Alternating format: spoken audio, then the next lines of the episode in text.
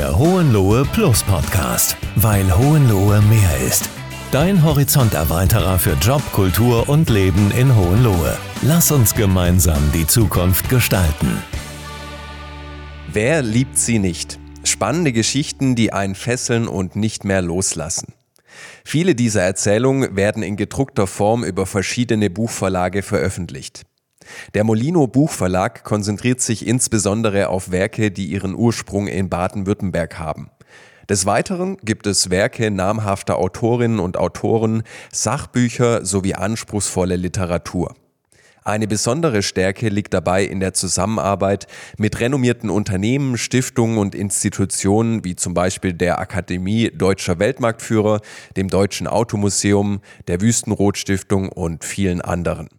Als Gast darf ich den Gründer des Molino Verlags begrüßen, Dr. Matthias Slunicek.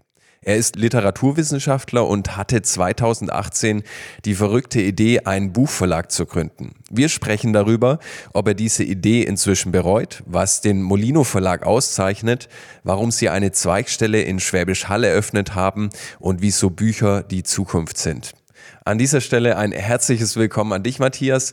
Danke, dass du dir heute die Zeit für den Podcast genommen hast. Ja, schönen guten Morgen. Schön, dass du da bist. Matthias, zu Beginn, damit wir dich noch ein bisschen besser kennenlernen, habe ich einen Fragenhagel mitgebracht. Fünf Fragen und deine Aufgabe, in maximal einem Satz zu antworten. Wir starten mit Frage Nummer eins. Was ist ein Buch, das deiner Meinung nach jeder einmal gelesen haben sollte? Der Steppenwolf von Hermann Hesse. Das ist sozusagen die Pubertät des Buchs. Ähm, das ist wie, äh, wie ein Trip, den man da durchläuft und das sollte man schon durchgemacht haben. Dann ist man erwachsen, so als Leser.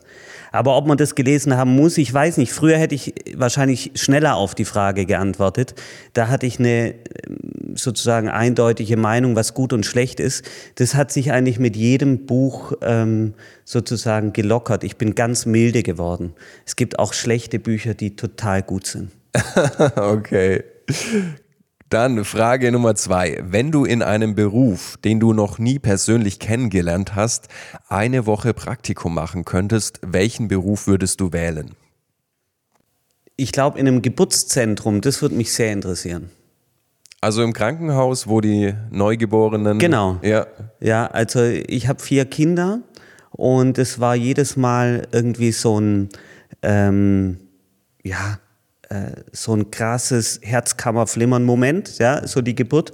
Und wenn man das seriell macht, jeden Tag, ähm, das wird mich interessieren, was das mit einem macht. Ob der Reiz da vielleicht verloren genau, geht. Ja. Okay. So, wenn man ja. ständig beruflich eingebettet ist in den ewigen Kreislauf von ähm, Leben und Tod, gut, das macht der Arzt auch, klar. Ähm, mhm. Da kann ich mir aber vorstellen, da wird man abgebrühter, weil man eben auch ähm, ja, vielleicht da auch mit Menschen ganz andere Sachen macht.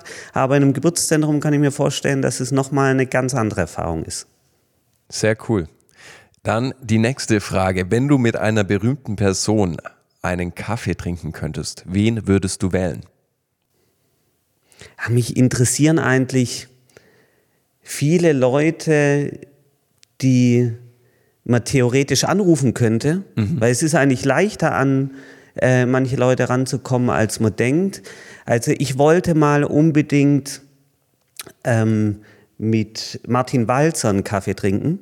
Das habe ich nicht geschafft. Ich habe aber in einem alten Sammelband, das hat er in der Uni irgendwie einen Beitrag geleistet und damals war es üblich, hinten in den Büchern ähm, die Adresse und Telefonnummer abzudrucken. Und da war Martin Walzer auch, glaube ich, noch nicht so der Überautor. Und ähm, da habe ich die Telefonnummer angerufen und da war eine Dame dran, die hat mir dann aber nur gesagt, der Herr sei nicht zu Hause. Und äh, da wollte ich mich zum Kaffee verabreden. Das hat leider nicht geklappt und jetzt ist es leider zu spät. Kurz für alle, die ihn nicht kennen, kannst du in einem Satz sagen, was für ein Autor er war?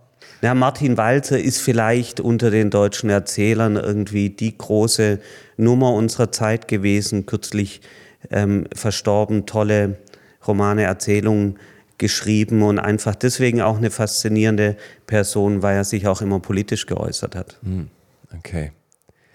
Dann die nächste Frage. Könnte auch aus einem Psychologietest kommen. Was ist deine Lieblingsfarbe und was sagt diese über dich aus? Ich habe eine große ähm, Nähe zu Petrol gefunden. Weiß ich nicht warum, auch zwei unserer Bücher sind in Petrol. Ähm, keine Ahnung, irgendwie, äh, mich macht das an, das sieht irgendwie modern aus. Also es so ein Blauton oder? Genau, so, mhm. ein, so ein Blau, der stark ins Grün geht. Okay. Ähm, da sehe ich mich irgendwie voll wieder. Wobei ich, das ist jetzt nicht meine Lieblingsfarbe, aber ich kaufe gerne Produkte, die äh, Petrol sind. Mhm. Meine Kollegin äh, Vanessa, die kauft zum Beispiel gerne Produkte, die Mint sind. Ähm, da haben wir uns auch bei der Farbgebung von zwei Covers auch ähm, beides mal in die Haare bekommen. Ähm, warum das so ist, weiß ich nicht. Und ich weiß auch gar nicht, warum das Petrol heißt, aber genau. So grün-blau finde ich gut. Stark. Trotzdem ist eure Verlagsfarbe orange. Genau, ja. warum das ist, das weiß ich gerade gar nicht mehr. Ich glaube, das hat mal ähm, irgendein Grafiker gemacht mhm. und Orange ähm, ist auch super sympathisch. Also Gelb eigentlich äh, so das Quietschgelbe, ähm, das ist so auch so ein bisschen der Gründungsmythos, ähm, wenn man das so nennen kann, unseres Verlags äh, ist ja eine quietschgelbe Fachwerkmühle in Schwäbisch Hall. Gelb ist einfach ungeschickt, das kannst du nicht auf weiß drucken und ja. irgendwie die Hauptfarbe äh, vom Papier ist dann doch irgendwie weiß und orange kommt eigentlich ganz gut. Mhm. Ja. Stark. Wir kommen zur letzten Frage des Fragenhagels. Was ist eine Lektion, die dir deine bisherige Karriere beigebracht hat, wo du sagst, die sollte jeder einmal im Leben gelernt haben? Also man muss vielen Dingen Zeit geben und einfach mal weglegen und die Sachen kommen dann zurück zu einem. Und äh, besser als zu der Zeit, wo man eigentlich die Projekte anfangen wollte oder beerdigen wollte, die verändern sich und werden dann besser, wenn sie zurückkommen. Und wenn nicht, dann vergisst man das meiste. Also ich kann auch nicht meine ganzen Ordner im PC durchgucken. Da finde ich viele solche abgelegten Projekte, die vielleicht kommen sie zurück, vielleicht nicht, aber erzwingen kann man vieles nicht. Also Zeit, äh, ich habe ja mit dem, mit dem Bäcker Ingmar Grimmer hier aus Untermünkheim zusammen ein Buch gemacht. Der hat dann äh, im Buch auch geschrieben, Zeit ist die wichtigste Zutat beim Backen, ähm, beim Büchermachen, beim Geschichtenerzählen, glaube ich auch. Und ähm, sonst verkümmern viele Sachen zum bloßen irgendwie fertig machen, abschließen, irgendwie, dann kommt zu viel von außen ähm, dazu. Und ich glaube schon, dass man sich immer Deadlines setzen muss. Das mhm. ist wichtig. Aber wenn ich die nicht einhalten kann äh, und es im Vorhinein weiß, dann fange ich erstmal gar nicht an, sondern sage irgendwie, boah, das kommt vielleicht in einem Jahr wieder. So, wir haben, wir haben ja bei uns im Verlag so zwei Baustellen. Einmal Bücher, die wir ähm, aus eigenem Antrieb veröffentlichen ja. und dann Kundenprojekte ähm, im Bereich PR und Marketing. Da ist es so, die müssen fertig werden. Da gibt es keinen äh, keine Diskussion, aber bei Büchern, bei Geschichten, auf die niemand wartet, ja, warum sollte ich die dann vor ihrer Zeit irgendwie rausschießen? Ja, also äh, sich Zeit lassen heißt nicht Verbindlichkeiten zu ignorieren, sondern mehr die Gelegenheiten besser einzuschätzen. Also um das ganz kitschig zu machen, lieber Silas, ja. ähm, kann ich dazu auch tatsächlich ein Schiller-Gedicht zitieren. Ich bin wirklich original nicht vorbereitet, aber das ist so aus meinem alten Leben als ähm, Philologe. Ähm, da gibt es, ich weiß gar nicht mehr, wie das heißt. Ich muss auch die Augen schließen, um mich daran zu erinnern. Also aus den Wolken muss es fallen, aus der Götter Schoß das Glück. Und der mächtigste von allen Göttern ist der Augenblick. Also es gibt für alles den Augenblick. Und das erfahre ich irgendwie tagtäglich. Das war jetzt aber super kitschig, dass ich Schiller zitiert habe, wo du doch in einem Verlag sitzt heute. Ja, ja aber das, ich finde, das ist spannend. Also du hast ja 2018 diese Idee gehabt, den Verlag zu gründen. Und das war vielleicht auch so ein Augenblick. Ich finde es immer spannend, wie andere Menschen sowas wahrnehmen, weil ich sag mal, das ist jetzt eine unkonventionelle Idee oder eine verrückte Idee im 21. Jahrhundert in einem digitalen Zeitalter einen Buchverlag zu gründen. Was haben denn deine Freunde und Bekannten dazu gesagt, als du das gemacht hast? gut, da hat sich niemand gewundert. Ja, also ich habe ähm, in der Agentur gearbeitet, auch für, für verschiedene Verlage. Das Buch ist auch nicht tot, das war es auch nie. Also wir sind jetzt branchenweit, da bin ich weit weg von meinen Zahlen, mit meinen Zahlen, aber branchenweit sind wir kurz hinter der ähm, Textilwirtschaft. Wir sind ähm, wenn man jetzt, äh, viele reden ja übers Gaming heute, ja, die, die äh, Gaming-Branche ist weit weg vom Buch. Das Buch ist immer noch das stärkste Geburtstagsgeschenk, das stärkste Weihnachtsgeschenk überhaupt. Klar, deswegen gibt es auch, also das Buch ohne sein Dasein als Geschenk ähm, ist manchmal irgendwie problematisch. Ich hab, wir haben zum Beispiel mit dem Schönheitschirurgen Werner Mang ein tolles Buch gemacht, Ist dich schön. Und der Titel ist genial. Aber das Buch als Geschenk ja, ist nicht so gut angekommen. Problematisch. Problematisch, ja, weil Frauen haben dann öfters mal gesagt, wie bin ich nicht schön. Ähm, ja, also das Buch steht stabil da. Das muss man schon sagen. Wie das zukünftig aussieht, weiß ich nicht. Aber für den Moment und für die nächsten Jahre sehe ich da überhaupt gar keine Gefahr für so Gewächse wie mich. Wir sind ja äh, mit unserem Team wir sind, wir sind acht Leute, wir, wir können uns anpassen. Ja? Wir, wir haben keine gewachsenen Strukturen, aus denen wir nicht ausbrechen können. Aber als ich da, um zurück zu deiner Frage zu kommen, als ich dann die Idee hatte, mich selbstständig zu machen mit einem Verlag, hat sich deswegen auch niemand gewundert, weil ich einfach so, ich komme voll aus dem Buch. Ja, ich habe angefangen irgendwie als Jugendlicher die zerfledderten S. Fischer Taschenbücher von meinem Vater zu lesen und war dann irgendwie ähm, gefangen in dieser Idee, irgendwie, guck mal, das sind nur Buchstaben, aber die lassen eine Welt entstehen in einem. Und das hat mich nie losgelassen. Ich habe dann mich in der Literaturwissenschaft promoviert und äh, mich jahrelang mit der äh, ja, schwäbischen Literatur im 19. Jahrhundert auseinandergesetzt. Das war eine super Zeit. Witzigerweise das letzte Kapitel, das ich dann geschrieben habe. Damals hatte ich ein Promotionsstipendium, da sind wir gerade mit der Familie nach Schwäbisch Hall gezogen und ich lebe im Teilort Steinbach. Und als ich das letzte Kapitel von dieser Dis geschrieben habe, ähm, da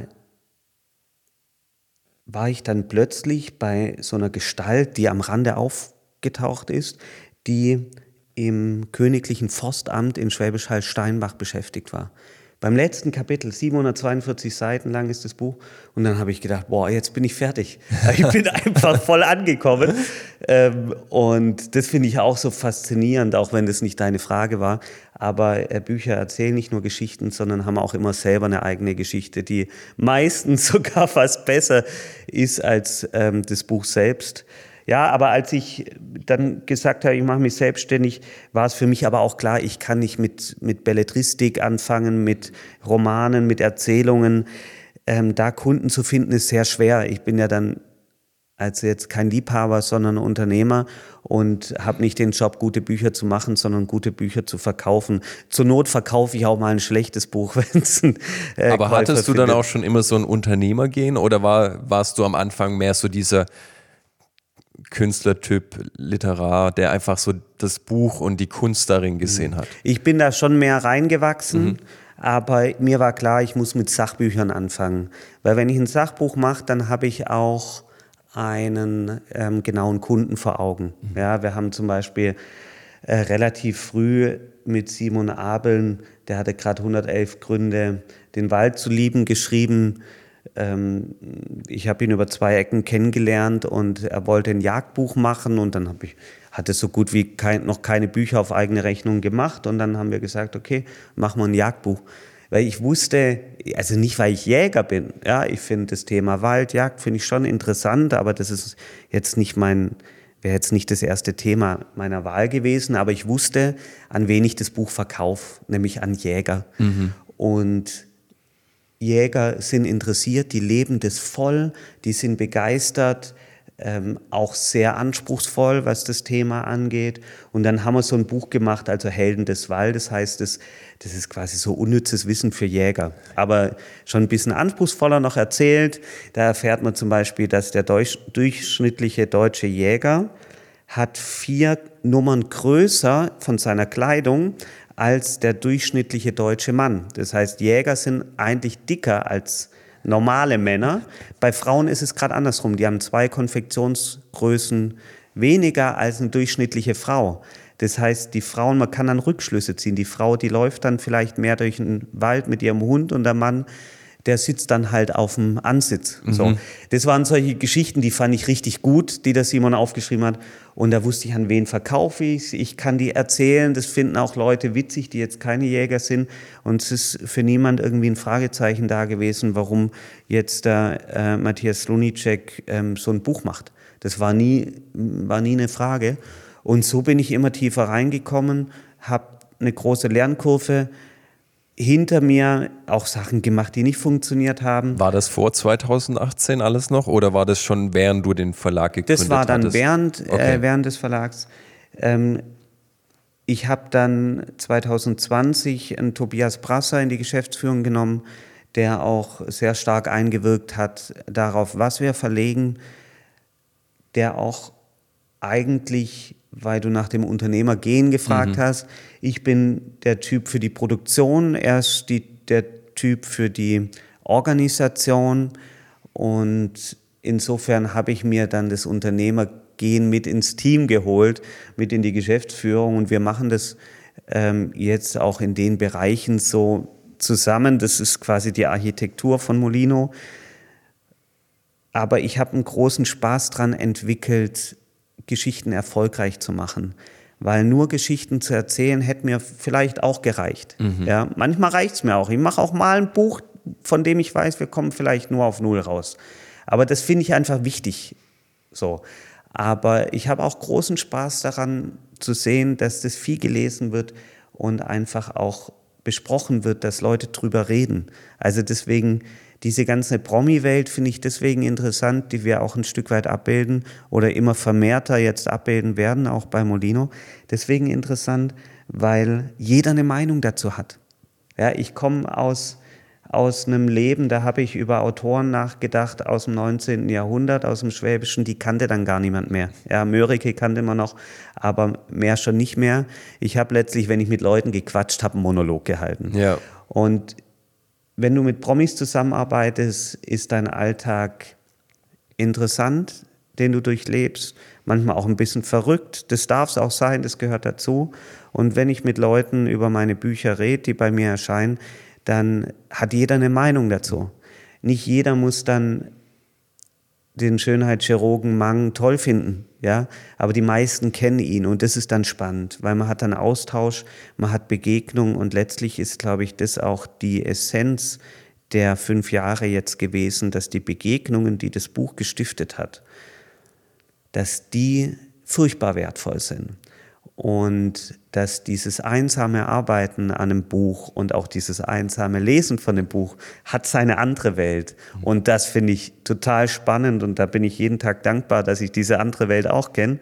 Und deswegen glaube ich auch daran, dass das Buch eine wahnsinnig starke Zukunft haben wird, weil es ist riesengroß, was das Prestige angeht, was die Sichtbarkeit angeht, was auch die Wertschätzung angeht von Leuten, die das in den Händen halten. Das ist auch egal, ob das gedruckt ist oder digital. Wenn du ein Buch machst, dann bist du in der Welt Ja. äh, mit deinen Gedanken. Und das ist stark. Das kann über Schönheitschirurgie gehen oder über Jagd oder jetzt wie mein Lieblingsroman gerade, der bei uns kürzlich erschienen ist, Alten Mann braucht niemand mehr. Das kann auch ein Porträt eines alten Mannes sein. Ja? Ähm, da ist einfach was da und das ist toll. Was würdest du sagen, ist so das größte Alleinstellungsmerkmal, wenn es zu eurem Verlag kommt? Ich denke, es gibt zwei Alleinstellungsmerkmale. Also sorry, wenn ich dann immer so viel erzähle, ist aber ähm, es ist auch immer so eine Gelegenheit, nochmal selbst darüber nachzudenken. Also es gibt ein Alleinstellungsmerkmal nach innen rein, glaube ich, jetzt in unserem Team, dass wir alle total offen sind. Ja, wir verurteilen keine Themen, wir sagen nicht, "Bäh, das will ich nicht machen, sondern wir gucken es uns einfach an. So. Ähm, deswegen können wir mit ganz vielen verschiedenen Menschen, die man jetzt auch, wenn man jetzt unsere Autorenliste anguckt, die man nicht zusammenbringt. Und es hat sich noch niemand bei mir beschwert, dass er irgendwie, dass wir auch dieses Buch machen und jenes. Das im Gegenteil. So, auch unsere Autoren und Autorinnen finden es interessant. Diese Offenheit im Team, auch wenn wir Kundenprojekte haben, wenn wir im Bereich Marketing sind, ja, wir machen für verschiedene Firmen Magazine, Imagebroschüren, auch redaktionelles für die Website und mhm. so weiter. Diese Themen sind nicht das Entscheidende, die darüber entscheiden, ob wir darauf Lust haben oder nicht, ob wir da mit Leidenschaft reingehen, sondern wir sind da offen und genießen dann das Privileg zu haben, uns in Sachen einzudenken und dann einfach interessante Geschichten draus zu machen. Das ist ein wahnsinniges Privileg. Und nach außen hin ist, glaube ich, ähm, die, das Alleinstellungsmerkmal oder die Alleinstellungsmerkmale liegen darin, dass wir auf der einen Seite die, uns auf die ganz krass reichweitenstarken Menschen konzentrieren, aber auf der anderen Seite auf das ganz regionale Bodenständige und zwar gleichzeitig. Hm. Hat sich auch noch niemand beschwert oder gefragt, warum passt das nicht zusammen? Ja? Äh, oder warum passt das genau zusammen? Das war irgendwie nie so eine Diskussion. Wir haben jetzt da nie irgendwie eine Marke bilden wollen, die irgendwie geplant ist. Natürlich ein Stück weit haben wir eine Planung, aber wir haben immer das gemacht, was sinnvoll ist, unternehmerisch und was uns Spaß macht und was uns garantiert, dass es uns übermorgen immer noch gibt. Und dieses auf der einen Seite ganz weit rauszugehen, ja, ich bin gestern Morgen mit dem Tobi nach Berlin gefahren, wir hatten zwei Stunden Termin, abends zurück, morgen sitze ich wieder hier und habe ein ganz anderes Thema, das auch mit hier zu tun hat. Mit Hohenlohe zum äh, mit Beispiel. Mit Hohenlohe mhm. zu tun hat, ähm, auf dem Schreibtisch dieses Rausgehen, die große Reichweite suchen und dann eben das Bodenständische. Hier, das ist irgendwie so unser Alleinstellungsmerkmal. Und jetzt, wo du Hohenlohe ansprichst, das ist ja auch das irgendwie, jetzt, wenn ich in die Bücher gucke, die wir mit Walter Döring zusammen gemacht haben über die Weltmarktführer, das ist ja auch genau irgendwie die DNA, die viele Firmen hier haben. Mhm. Ähm, und interessanterweise sind wir hier auch so reingeschlittert in so ähm, in so eine DNA, dass man sagt, wir wollen Geschichten für und von hier machen. Auf der einen Seite, auf der anderen Seite dann eben auch ganz stark rausgehen und die großen Reichweiten suchen und das große Publikum, das zerstreute Publikum. Mhm. Ich fand es spannend, du hattest, hattest das erwähnt mit eben, was auch unternehmerisch Sinn macht. Äh, du hast auch gesagt, ähm, bei manchen Projekten kommt ihr null auf null raus. Wenn du nochmal so schilderst, wie so ein Buchverlag funktioniert und was auch erreicht werden muss, dass überhaupt ein Buch gekauft wird und dass es Sinn macht, das überhaupt auch zu verlegen. Also es gibt eigentlich mehrere Wege zum fertigen Buch. Also es gibt Bücher, die sind da. Das heißt, da poppt dann was auf in unserem Mail-Postfach so, und da liegt einfach ein gutes Manuskript und dahinter steht eine Person, die kennt man im besten Fall und man weiß, wir haben eigentlich hier ein gutes Angebot liegen. Das heißt, wir machen das hübsch, gehen noch mal rein, gucken, haben wir Kundschaft für dieses Buch? Das heißt, können wir auch die Verantwortung für den Autor übernehmen, das zu veröffentlichen? Weil nichts ist frustrierender als ein frustrierter Autor oder eine frustrierte mhm. Autorin ähm, dann wird das Buch nicht erfolgreich. Wir müssen gucken, haben wir die richtigen Kunden, das natürlich schon, aber dann können wir direkt eigentlich in die Planung gehen und sagen, gut, wir können es uns vorstellen, so zu terminieren, äh, dass es von mir aus im Bücherherbst erscheint zur Frankfurter Buchmesse. Aber es gibt auch Bücher, da kommt irgendjemand auf uns zu und sagt, ich habe eine Idee. Und dann reden wir darüber. Also was ich jetzt zum Beispiel äh, ganz aktuelles Beispiel war der Heiko Volz mit der Isabel Löwe. Der Heiko ist das Äffle vom Äffle und Pferdle und der Autor ähm, seit, ich glaube, 19 Jahren vieler Sketche. Und er kam auf mich zu und hat gesagt, ich habe hier ein tolles Buch, Kinderbuch äh, mit einer tollen Illustratorin aus dem Schwarzwald. Und ich habe erst mal gesagt, boah, Heiko, Kinderbuch ist echt ein richtig umkämpfter Markt. Mhm. So, ich weiß noch nicht. Und dann hat er gesagt, jetzt warte mal. Ja, und dann kamen die also nach Schwäbisch Hall, die beiden. Und dann habe ich gesehen, boah, eigentlich ganz cool. Ja, Äh, der schüchterne Uwe heißt das Buch. ist so ein Monster mit dem Schwarzwald, so einem Bommelhut auf. Und der, ähm, der ist total knuffig und erlebt ein ganz anrühr, anrühriges Abenteuer.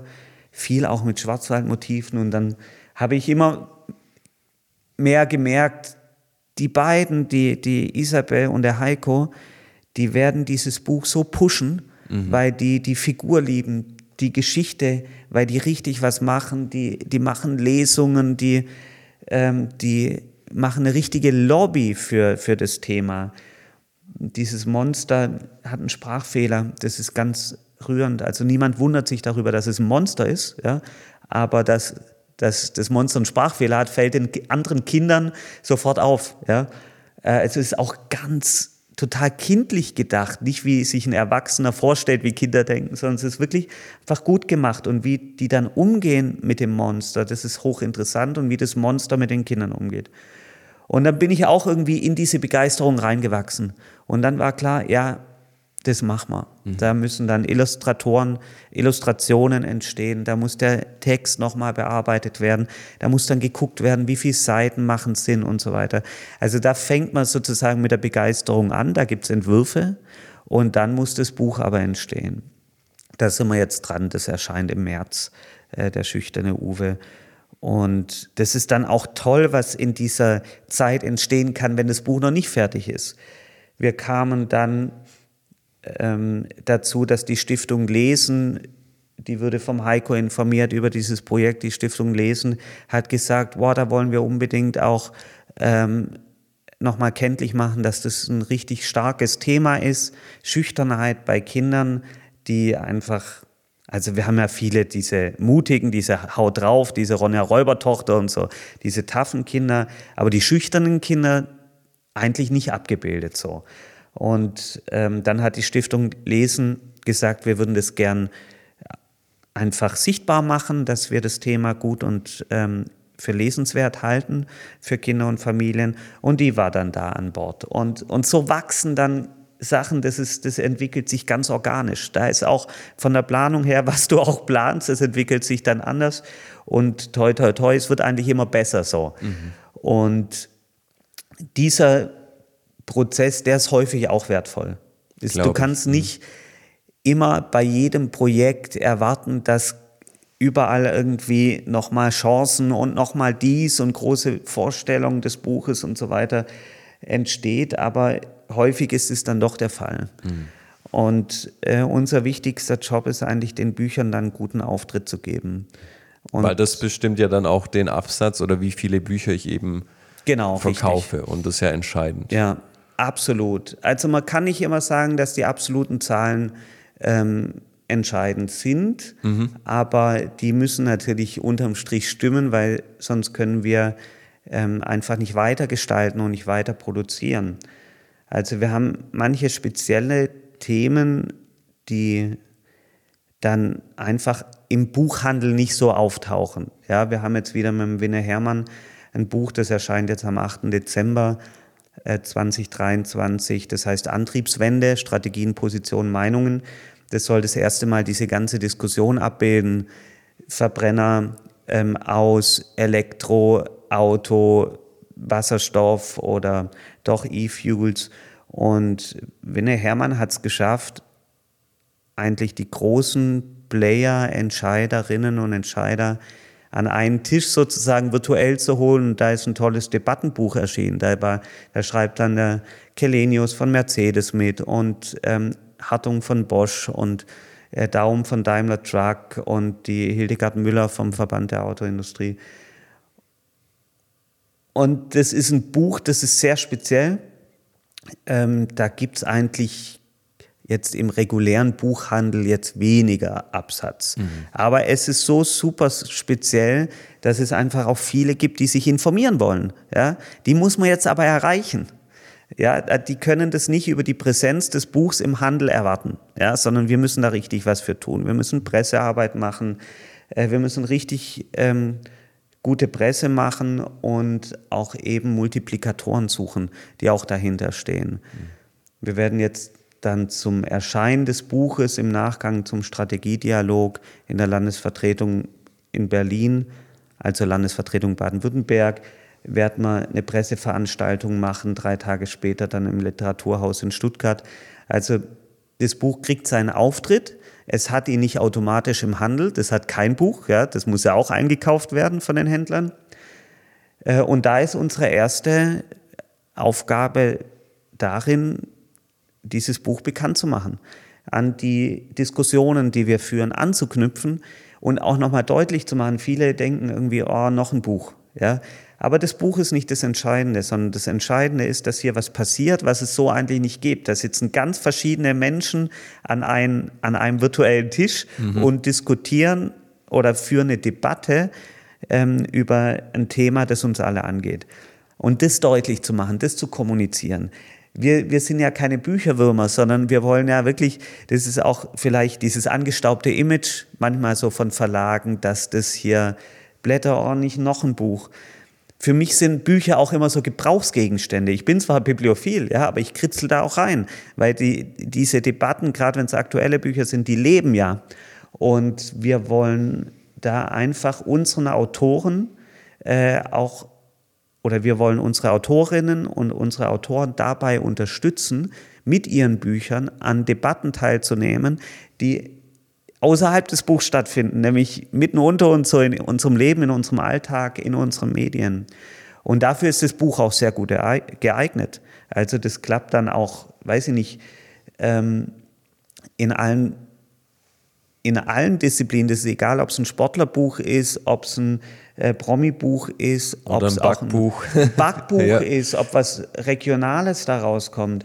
Ich meine, es ist ein Privileg für jeden Autor, sagen wir mal, wenn ein Buch 200 Seiten hat, mhm. Menschen zu finden, der sich 200 Seiten lang mit deinen eigenen Gedanken beschäftigt. Also ich habe das, diese, diese Argumentation habe ich schon ganz früh gehabt, so als ich, als, ich sag mal, junger Promotionsstudent, ähm, wenn viele zu mir gesagt haben, ach, du beschäftigst dich ja mit sowas.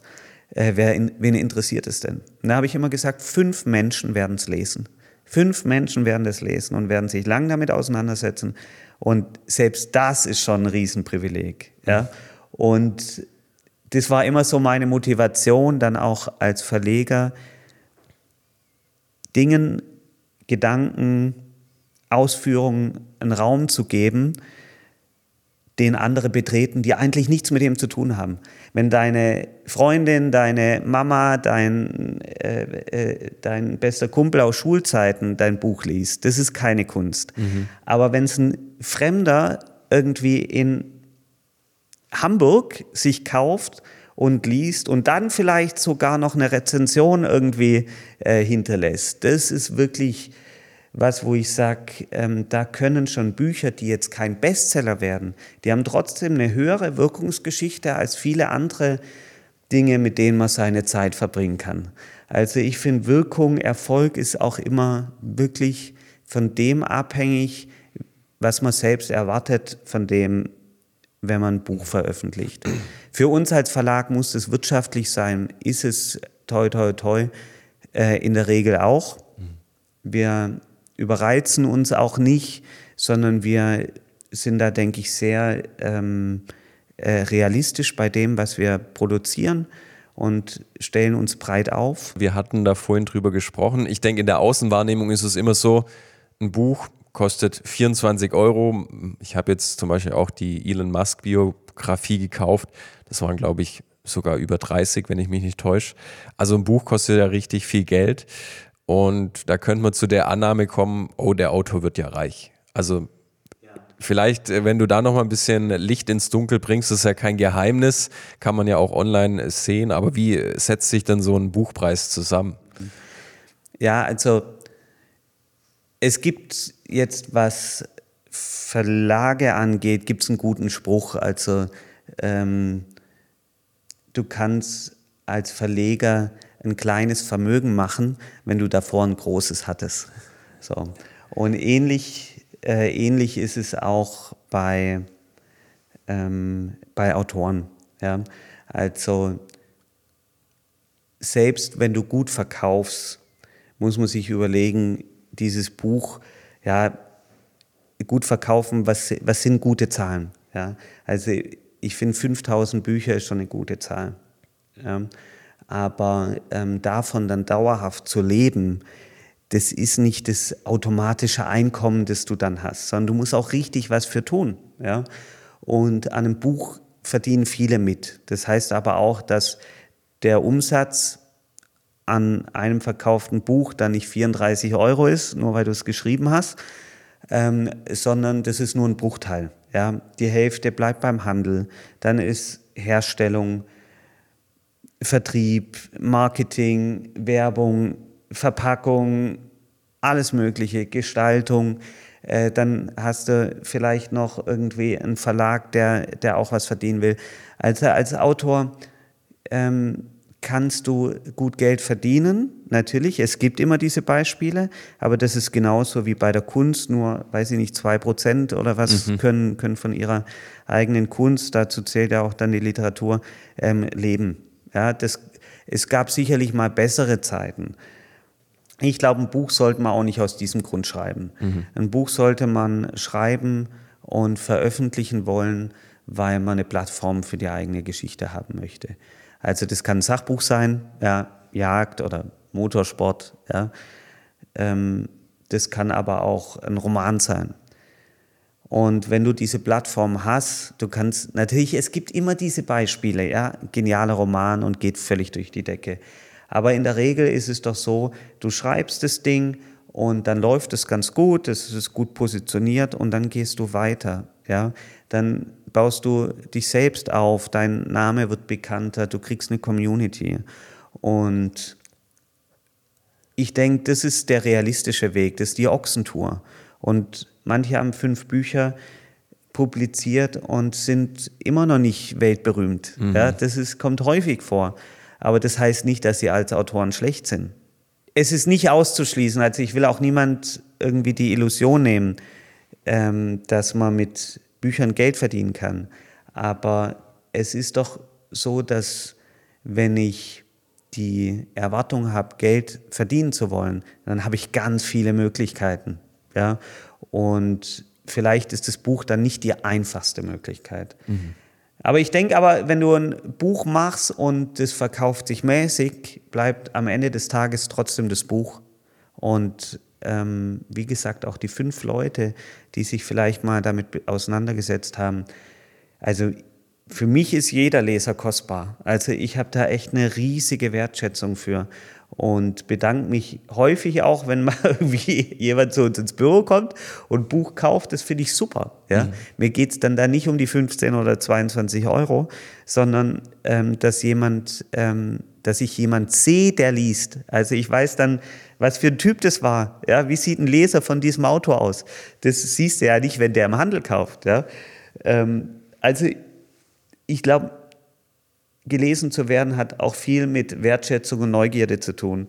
Und das wünscht sich eigentlich jeder. Das ist für mich irgendwie, auch wenn es natürlich nicht tröstlich ist, äh, wenn man das große Geld sucht, ist es trotzdem äh, wertvoll. Wir haben jetzt so viele Verlage, auch gerade in Baden-Württemberg gesehen, die aufgehört haben oder insolvent gegangen sind, die ähm, verkauft wurden äh, das Verlagssterben, ich weiß nicht, das ist jetzt schon gut, auch schon irgendwie zehn Jahre singt man dieses Lied. Aber auch meine Mentoren, bei denen ich das gelernt habe, die gibt es heute auch nicht mehr obwohl die tolle Bücher gemacht haben. Aber Lesegewohnheiten ändern sich, Absolut. auch Konsumgewohnheiten ändern sich. Die Masse, mir sagen ja immer Leute, doch, die Leute kaufen wieder, äh, Freunde, doch, die Leute kaufen wieder mehr Bücher. Ja, aber so dieses, ich lese jeden Abend ein Krimi, da muss man dann auch schon ähm, äh, die Kunden für haben. Das sind dann häufig auch, weiß nicht, die haben dann ein Kindle-Abo mhm. ja, und zuckeln das Zeug durch. Das sind nicht die, die jeden Tag wieder beim Osiander stehen und sich den neuen Krimi holen. Also die gibt es auch noch, aber eben nicht mehr in vielleicht der in der Masse, mhm. in der man sie gebraucht hätte, um einen normalen Verlag ähm, heute auch für mich aufzubauen. Ich bin ja kein normaler Verlag, sondern wir haben uns ja wirklich breit aufgestellt und sagen auch bewusst, jetzt Dienstleistung schließt sich überhaupt nicht aus. Mhm. Warum denn? Wir erzählen gute Geschichten und wir können das für Unternehmen machen, für Firmen, wir können das auch Priva für Privatleute machen. Wir haben auch schon Biografien gemacht für Privatleute, die einfach sagen, ich brauche jemanden, der meine Geschichte aufschreibt, weil ich will einfach, dass sie da bleibt. Und dann kann ich dem sagen, ja, also wir haben dieses Buch zum Beispiel, das ich gerade im Sinn habe, nicht mal veröffentlicht, sondern das hat eine ISBN gekriegt, hat schon gekriegt, eine eigene ISBN und es steht jetzt in den deutschen Nationalbibliotheken in Frankfurt, in äh, Leipzig und in, in Stuttgart in der ähm, Landesbibliothek und da wird es auch stehen bleiben. Das Werden da alle Bücher gelagert, die genau, jemals richtig. geschrieben wurden? Ja, also jemals ist ein, gro großes okay, Wort, aber also ich habe eine große, ähm, ein großes Vertrauen da rein, dass diese Bücher entsprechend ähm, mich selbst und du bist ein bisschen jünger, ja. glaube ich, auch ja. dich ähm, überdauern und unsere Kinder auch. Mhm. Also die haben einen ja, Dokumentations-, Archivierungsauftrag und die sind da auch in den Kellern, glaube ich, ganz gut ähm, gesichert und das wird sicherlich übrig bleiben. Da, es ist so wie, gibt es doch in Sibirien, glaube ich, diese, diese Samen, ja. Samendatenbank ja, genau. und das genau. ist sozusagen die Samendatenbank für die Gedanken, die die Leute gefasst haben und die Bücher, die sie geschrieben haben. Und da drin zu stehen allein, weißt du, das ist auch so Wertschätzung für mich, ähm, da drin zu stehen. Ja. Das musste auch erstmal erreichen. Ja? Mhm. Und dafür ist das Buch auch gut. Und ich habe halt das Privileg, hier ganz viele Geschichten mitzukriegen, auch in der Region. Ich habe mich ja dann auch, ich bin ja kein Hohenloher, ja, ich bin auch kein Haller, aber wir haben jetzt echt viele Titel gemacht irgendwie in der Region, weil ich das einfach super spannend finde. Mhm. Ja, jetzt ein Thema, das über zwei Ecken schon ewig bei mir auf dem Schreibtisch liegt, ist, dass hier in der Nähe in, ich glaube in Kupfer, ähm, der Beifahrer von James Dean gestorben ist. Ja, das heißt, irgendwann mal wäre mein Traum, diese Geschichte bei Molino zu erzählen.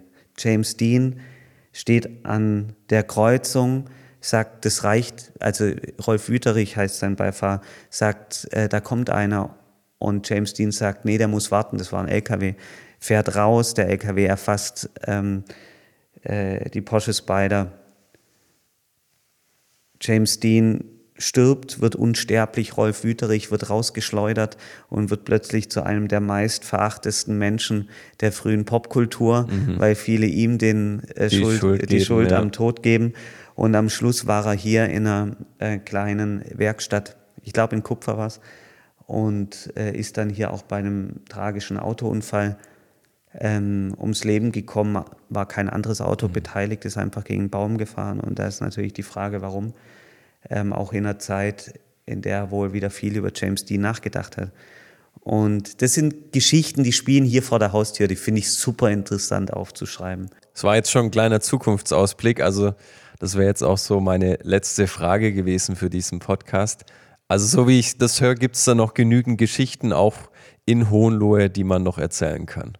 Auf jeden Fall. Also ich denke, dass hier äh, die Gelbinger Gasse, wo wir jetzt unser Büro haben, goldrichtig war. Hier kommen auch viele Leute rein, die, die mir Tipps geben, ähm, Sachen erzählen, auch mal ein Manuskript anbieten. Und, ähm, und das macht mir schon Hoffnung, dass es äh, eine, jedenfalls in den nächsten 20 Jahren eine unerschöpfliche Quelle ist. Es ist auch so, ich habe, als ich den Verlag gegründet habe, es war auch das erste Buch, das ich mit dem Jan Wiechert gemacht habe, über die Waldenburger Fasnacht. Da habe ich mit dem Hermann Bausinger, also großer ähm, Autor und der Begründer der empirischen Kulturwissenschaft in Tübingen, also auch ein toller Typ einfach, mal telefoniert, weil mhm. er war da schon hochbetagt ähm, und habe ihm von dem Buch erzählt und dann hat er zu mir in so einem, seiner unverwechselbaren Art gesagt, ich kann jetzt kein Dialekt Dialekt, so ich ja. mache das ja jetzt auch nach. Und da hat er mir auch gesagt, ah, da gehen Sie mal hin äh, nach Schwäbisch Hall, da finden Sie noch Leser. Und ähm, das war tatsächlich so auch ähm, äh, motivierend, äh, dass diese Region, die hat viele Geschichten, hat aber auch ganz viele interessierte Leute. Das ist auch nicht selbstverständlich. Äh, Leute, die einfach eine Wertschätzung haben, auch für Geschichten, die sich hier abspielen und auch viel Neugierde, was die Geschichten angeht, die wir sonst, sonst noch so mitbringen. Also ich finde auch, man, man muss das immer nicht so ganz ähm, streng nehmen. Also ich will jetzt kein, ähm, ich kann auch mal ein Buch über, weiß ich nicht, auch wenn ich in Schwäbisch Hall sitze, kann man ja auch mal ein Buch über Kreilsheim Absolut, machen. Absolut, ja. Ja, weißt du, so, oder ja, Hohenlohe ähm, ist, ist vielleicht eine Klammer, ja, aber ich mache jetzt auch den Schwarzwald mit dem schüchternen Uwe vom Heiko Volz und der Isabel Löwe. Das, Baden-Württemberg, der Süden ähm, ist da, der ist auch noch äh, weitläufig. Und hat viel und, zu bieten. Ja. ja, und wir mhm. kochen jetzt hier nicht in unserer eigenen Suppe. Also was mir immer wichtig ist, ist, dass es niemand langweilt. Und so hoffe ich auch jetzt, ich habe total viel monologisiert. Ich hoffe, ich habe dich und deine Hörer jetzt auch nicht gelangweilt. Also das ist die größte Befürchtung, die ich jeden Tag habe. Und wenn ich die jetzt in deinem Podcast eingelöst habe, dann tut es mir leid. Nee, das war auf keinen Fall der Fall. Also von daher, ähm, ich fand es super spannend. Ähm, wir haben tolle Einblicke bekommen in die Arbeit äh, von einem Verlag und wie der Verlag funktioniert. Aber auch, es fand ich schön, dass du viele Beispiele von Büchern gebracht hast, wo man jetzt, wenn man den Podcast gehört hat, vielleicht auch hingehen kann und dann dementsprechend bei euch auf der Website den Autor findet und das Buch dazu und sich dann vielleicht doch auch inspirieren lässt, mal wieder ein Buch zu lesen. Von daher, Matthias, ich danke dir an der Stelle ganz herzlich für diesen Podcast und dass du uns einfach damit reingenommen hast. Und wir wünschen euch natürlich auch alles Gute für die Zukunft. Vielen Dank, hat Riesenspaß gemacht. In Hohenlohe findest du nicht nur einen neuen Job, sondern auch gleich eine neue Heimat.